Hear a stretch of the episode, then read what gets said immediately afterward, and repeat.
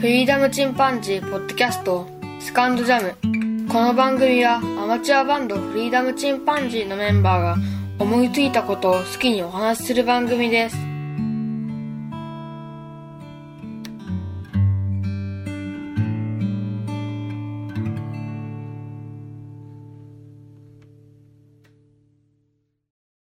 さあ始まりました。フリーダムチンパンジーの佐藤です。最近はめっきり涼しくなってまいりました。秋深しという感じですね。寒い日があったり、それから意外と暖かい日もあったりして、体調の方が優れない方も多いと思います。皆様ご自愛くださいね。僕のよく聞いているポッドキャストでも、うん、パーソナリティ2人とも風邪をひいて配信が止まったりとか、まあ、暖かいものを食べたり、暖かくしてよく寝るとか、それから、ストレスがね、やっぱりある方は、ストレス発散なんかをするのはいいんじゃないでしょうかね。えー、特にやっぱり運動するっていうのはいいんでしょうね。僕はもう最近さっぱり運動してないんですけども、週に2日ほど子供と一緒に朝バスケットの練習をしたりします。これ僕は全然できないんで、うん、子供と一緒にね、ドリブルしただけで結構筋肉が悲鳴を上げたりしますが、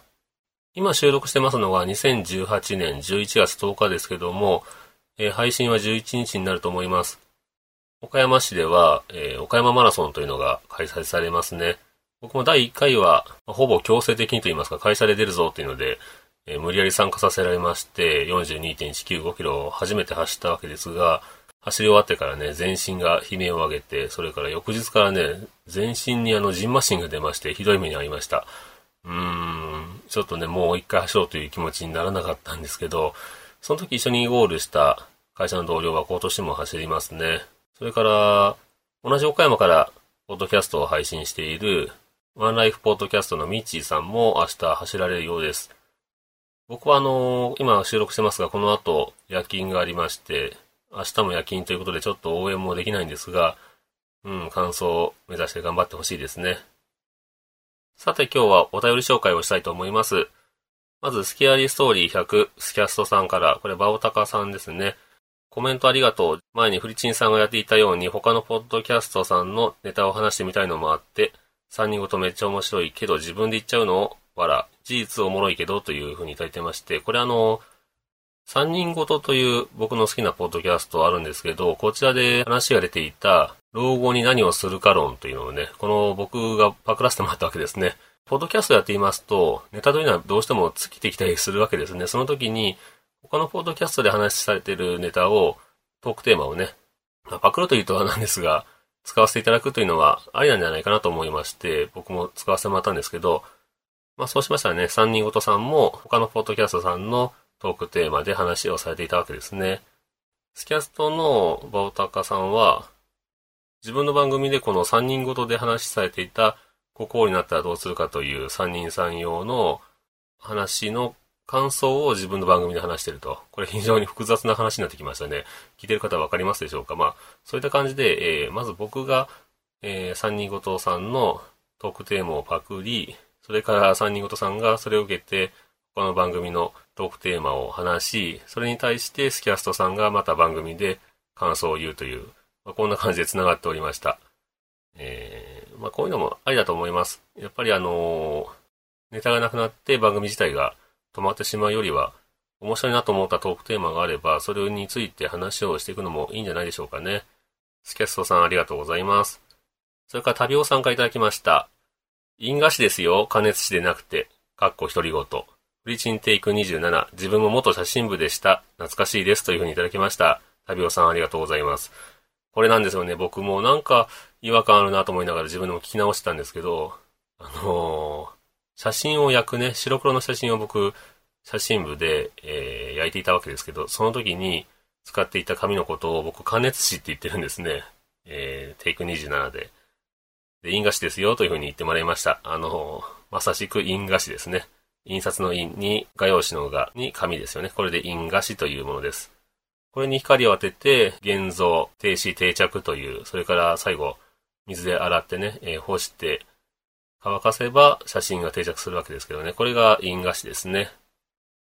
加熱紙って言ってしまったのは、僕はあの、ちょうどテイク27を録音した時に、うちの会社であの、大量の加熱紙を、えー購入するわけですね。仕事で使うので。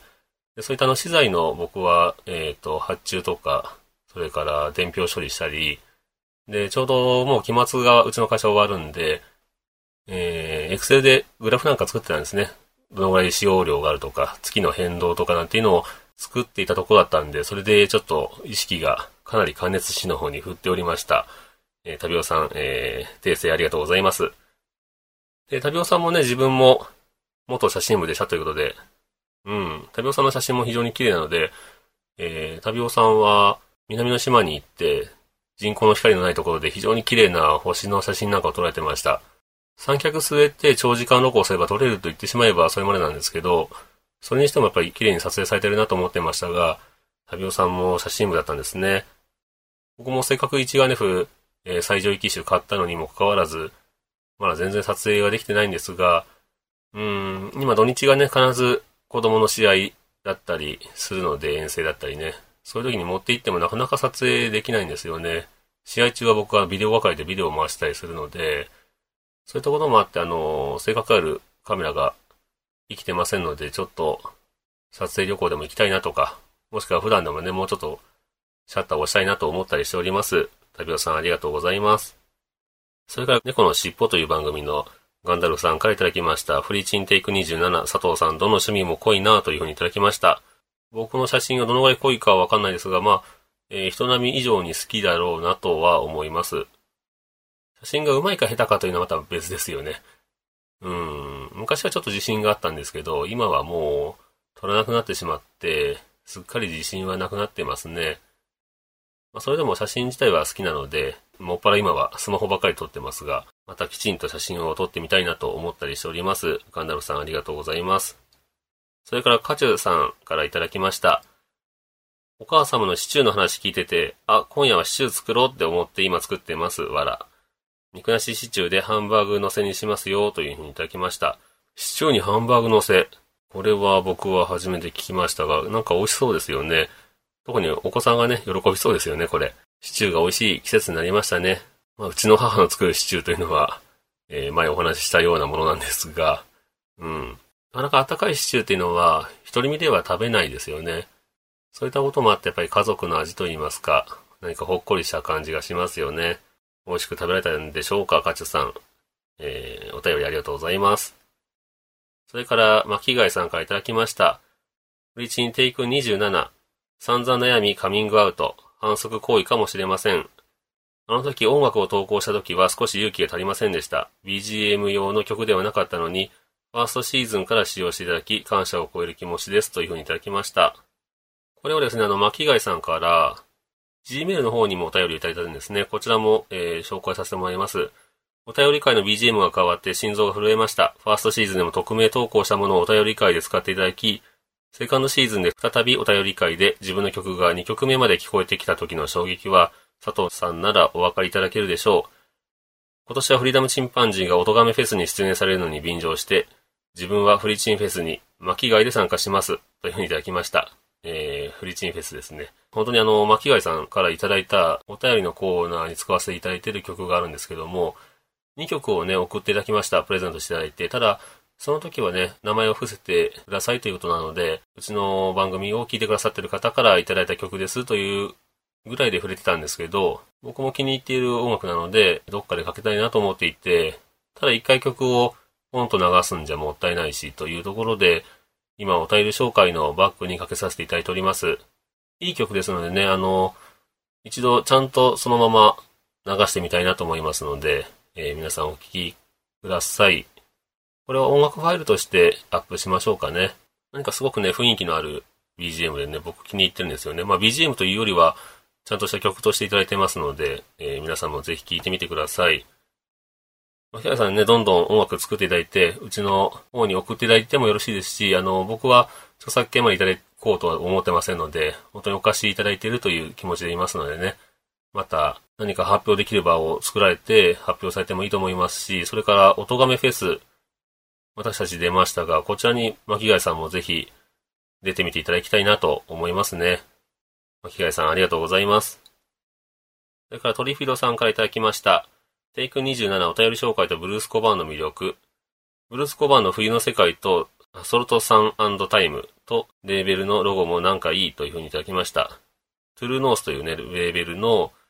CD を買われたみたいですね。これをもともと持ってらっしゃった CD と新たに買われた CD でしょうかね。今前日しましたブルースコバーンの2枚のアルバム。これあの、ジャケット、紙ジャケの方をバッと開くと、その、スクエアの写真がね、横長になるわけですが、そうするとそのスクエアの写真の意味が分かってくると言いますか、写真の広がりがあったり、なんだこれと思ったものが、えー、正体が分かったりするようになっています。この写真のね、え、センスは非常にいいんですよね。ぜひ皆さんも一度、どこかでね、あのー、検索してみていただきたいなと思いますが、ブルースコバン。アルバムの曲の感じというのもよく表現されているアルバムジャケットだと思います。結構本当に音楽好きの方はね、この雪のジャケットというとこのアルバムという感じで頭に浮かんでくるんじゃないでしょうかね。まあ、ブルース・コバンが好き嫌いっていうのがあると思いますけども、えー、トリフィドさんありがとうございます。それから、巻貝さんからいただきました。テイク28、やはりいいなバンド、羨ましすぎてちょっと泣けてきました。フリチンさんたちのこの感じ、脳内ライブラリーを検索してたどり着いたのはハッピーエンドというふうにいただきました。このバンドをやっている感じっていうのは、やっぱり憧れる方とか、バンドをもともとやっていた方とか、そういう方には懐かしいなとか羨ましいなという気持ちになられるのかもしれませんね。テイク28では、音亀フェスというバーチャル音楽フェスに出るための音楽をどうしようかという会議をしたものをお送りしました。そしてね、あの、11月3日に本放送といいますか、えー、生で6時間、約6時間弱ですね、5時間ちょっと夕方6時から、えー、11時ぐらいまで5時間ちょっとですかね、あのー、配信されてました。それを僕も聞いたりね、それから裏トークというのも参加したりして、この時はケン君がね、会社の帰りによってなんとか間に合ったので、ケン君と二人でちょっと参加したりしています。それに関して、えっ、ー、と、またツイートもいただいておりますね。えー、クマさんからいただきました。めっちゃいい曲が必聴という形で、フリチンという風に、えー、紹介いただいております。うちの番組の iTunes に飛ぶように。ちょうど僕のフリーダムチンパンジーの出演の前がクマさんでして、その後がナルミさんとメックさんのバンド、ナルミウィズメックという感じで、ちょうどね、この3番組といいますか、が連動して出演しております。ぜひ皆さんもね、あの、聞かれてみてください。こちらは iTunes、それからポッドキャストでも音楽の音にタートルの亀、それにカタカナでフェス、音亀フェスという風に検索していただければ聞くことができます。それが、これはあの、11月4日から配信が始まりまして、来年の2019年の11月2日まで配信されてますので、1年間いつでも聞けます。皆様ぜひ、こちらのフェスの方に参加してみてください。クマさんの、えー、されているマーサンダード、バンドも非常にかっこいいですし、なるみウィズメイク、その他、僕のね、知ってるポッドキャスターさんいっぱい出ていらっしゃいます。ワンライフポッドキャストのミッチーさんも、エキスポライツというバンド名で出てますね。それから今回初めて知ったバンドもいっぱいありますが、まあ、ハルさんというこの主催されている、プロで音楽を作られている、えー、カメレオンスタジオのハルさんのバンドとか、それからハルさん個人の音楽とかも聴けますし、うん、本当に素敵なアーティストがいっぱいでしたね。もう上げきれないんで14組ありますから、全部ちょっとご紹介はできませんが、どのバンドも非常に良かったですね。静電さんとか DY さんも、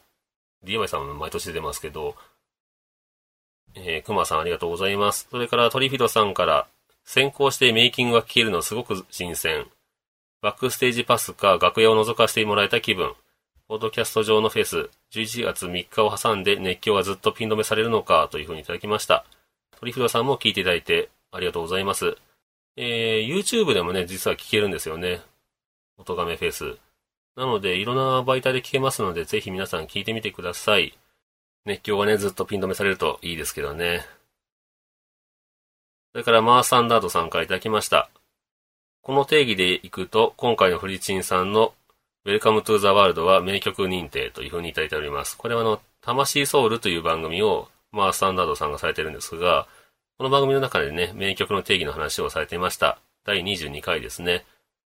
まあ、あの、要約すると、その、口ずさんでしまうようなメロディーこそが名曲だと。いい歌詞が乗れば、もしくはわけのわからない歌詞が乗ってもメロディーが良ければ名曲になるというような話をされてましたね。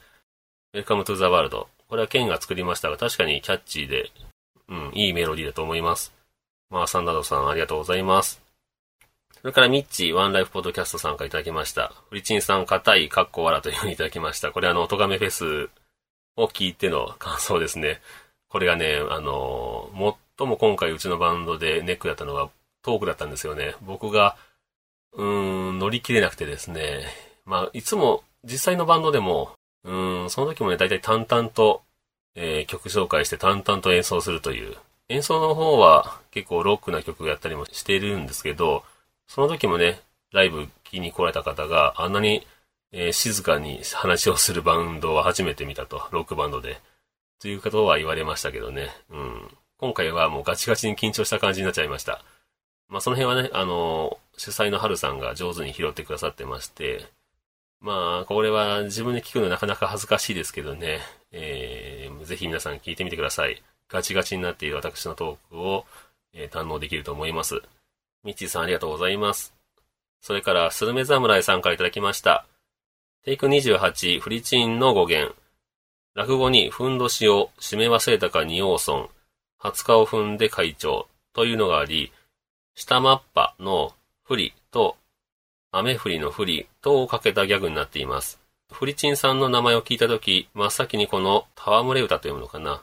えー、をイメージしたので、なかなか興味深いテーマトークでした。わらというふうにいただきました。スルメザムラさんは、えー、落語好きなんですかね。うーん、こういったあの、不利で会長という形で、落語の中にも、不利という言葉が使われているわけですね。雨降りの不利と、まあ、えっ、ー、と、フリチンの不利をかけてあるということで、うーん、これは新しい情報出てきました。スルメ侍さんありがとうございます。僕もね、語源をこうやって調べることになって、また一つ勉強になったなというふうに思いましたね。それからトリフィードさんからいただきました。えー、音亀フェスの本番プラスバックステージ聞き終わった。フリチンのテイク28の音亀メイキング、もっと面白く聞ける体になったはず。語源トークで映画フルモンティももう一回見たくなりましたというふうにいただきました。僕もフルモンティという言葉でね、すぐ映画の方を思い出しましたけども、ね、あのー、まあ、メイキングというのを出してみるのも面白いかなと思って、えー、配信してみました。ぜひね、あの、音亀フェスの方を聞いていただきたいんですよね。皆さん、ぜひぜひ聞いてみてください。それから、テイク27についても、トリフィドさんから G メールをいただいております。ブルースコバーの感想です。フリーダムチンパンジー佐藤さんこんばんは、トリフィドです。テイク27はブルースコバーについてのお話が聞けて、おすすめのアルバムと曲、ソルトさんタイムの紹介も嬉しかったです。アルバム、ソルトさんタイムを聞きました。タイトルやジャケットから夏っぽい音や曲調をイメージしていたのですが、雪の世界よりさらに優しいガラス越しの日だまりみたいな音でした。雪の世界とソルトさんタイムを2枚続けて聴いても気持ちよくて、冬に植物園の音質で聴いたらほっとするだろうなと楽しみです。ブルス・コバン、9月に来日していたんですね。ほんの少し間に合わなかったと分かって私も残念です。次はライブ版、スライス・オブ・ライフを聴いてみようと思います。写真部の話、暗室の話も面白かったです。全国大会に選抜されて、校舎に垂れ幕が、は良い思い出ですね。私は自分で現像をやったことがないのですが、仕事場の元暗室だった部屋は薬品の匂いが少し残っていたり、火の場敷があったり、独特の雰囲気がありました。真っ暗になって空調完備なので、今となっては仮眠にうってつけですね。わら。去年買ったブルータスの自然写真入門号を読み返していたら、テイク26で紹介されていたピーター・ビアードの小冊子がついていました。佐藤さんが死の匂いのするコラージュと言われた通りで、ギラギラした日本の古いモノクロ映画、切腹とかを思い出しました。この雑誌を買った時は今使っているカメラも買っていなかったし、フリチンも聞いていなかったし、と思うと不思議な気持ちになります。これからもいろんな話と服を楽しみにしています。トリフィドというふうにいただきました。僕の大好きなね、えー、ギタリスト、ブルース・コバーンの話をしましたが、この中でおすすめしたアルバムの方を聴いていただいたようですね。本当にね、あの、聴いていて心地よいアルバムです。植物園の音質で音楽聴いたりできるんですね。うん、そういったあの、環境を変えて音楽を聴くというのもとっても楽しいですよね。僕も初めてそのウォークマン、昔はカセットテープでしたけど、初めてウォークマンをで音楽を聴きながらね、街を歩いた時、本当に新鮮な気持ちになりましたね。まるであの自分が映画の中にいるような気持ちになりました。今はもう当たり前のように音楽を聴いてしまって、そういった感動はないんですけど、あの感動というのは、うん、忘れちゃいけないですよね。今結構持ち出しできるスピーカーでもかなり高音質のものがたくさんありますから、Bluetooth でね、つながるスピーカー、こういったものを持ってね、何か気持ちのいい環境で音楽を聴いてみるというのは、また一つ音楽の楽しみ方だと思います。で僕があの話を、ピーター・ビアードの話をしたら、ちょうど、えー、鳥広さんが前買った、えー、雑誌の冊子に、ピーター・ビアードが使っていたりとか、こういって、僕の遠く離れたところで話している話が、また鳥広さんのような、えー、他にもね、聞かれている方で、あ、その話知ってるとか、えー、その人好きなんだとかね、その音楽好きなんだっていう方がいらっしゃったりね、こういった不思議なリンクがあったりするのは、うん、なんか嬉しいですよね。番組を通して、えっ、と、もちろんお便り送るっていうのは非常にめんどくさいことなので、もちろん許容なんかはできないんですが、もし何か、えー、あ、それ知ってる知ってるとか、それ間違ってるよとかね、えー、そういったことがもしあれば、えー、ぜひお便りをいただきたいですね。えー、今回いただいたお便りはこういったところです。えー、ぜひね、あのー、おとがめフェス何度もお話ししておりますが、うちのバンドの今年の一番の、えー、大きいイベントでした。バーチャル音楽フェス、音がめフェス、こちらの方をね、ぜひ皆様聞かれてみてください。うちのバンドだけではなくて、いろんな楽しいバンドが出てますのでね。それでは今日はこのところで終わろうと思います。さよなら。